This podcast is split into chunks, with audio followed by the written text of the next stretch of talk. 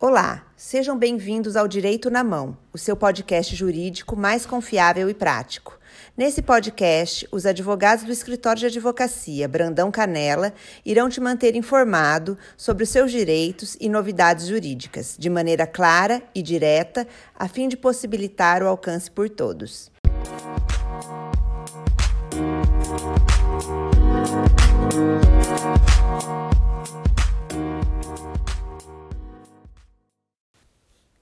Meu nome é Caroline Ito Mariano de Souza, sou advogada associada ao escritório de advocacia Brandão Canela e hoje vamos conversar sobre como se aposentar em 2021.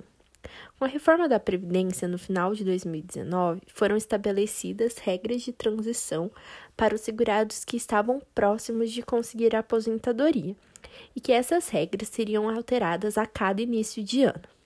Assim, com o início de 2021, foram alteradas algumas regras para a concessão de aposentadoria no INSS. Uma das principais é a da aposentadoria por idade da mulher, que nesse ano a idade mínima passa dos 60 anos e meio para os 61 anos, mantendo a carência de 15 anos de contribuição. Já na aposentadoria por tempo de contribuição, uma mudança importante foi na chamada regra por pontos, em que não há incidência do fator previdenciário.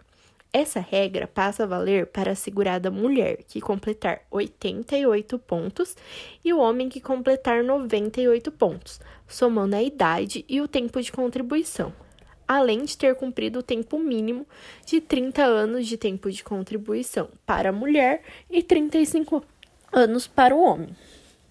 Outra mudança na aposentadoria por tempo de contribuição foi na regra de transição, que estabelece uma idade mínima para a concessão do benefício, sendo que essa passou a ser de 57 anos para a mulher e 62 para o homem. Novamente, tendo que cumprir o tempo de contribuição de mínimo de 30 anos para a mulher e 35 para o homem. As demais regras de transição como o pedágio de 100 e 50%, também continuam valendo, porém não foram alteradas pela mudança do ano. Além disso, ainda é possível se aposentar usando as regras antigas, mesmo pedindo aposentadoria nesse ano.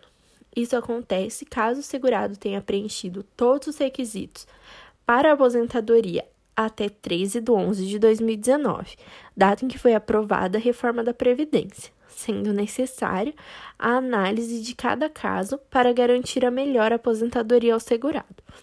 Por hoje é isso, agradeço a todos pela audiência e não percam o episódio da semana que vem.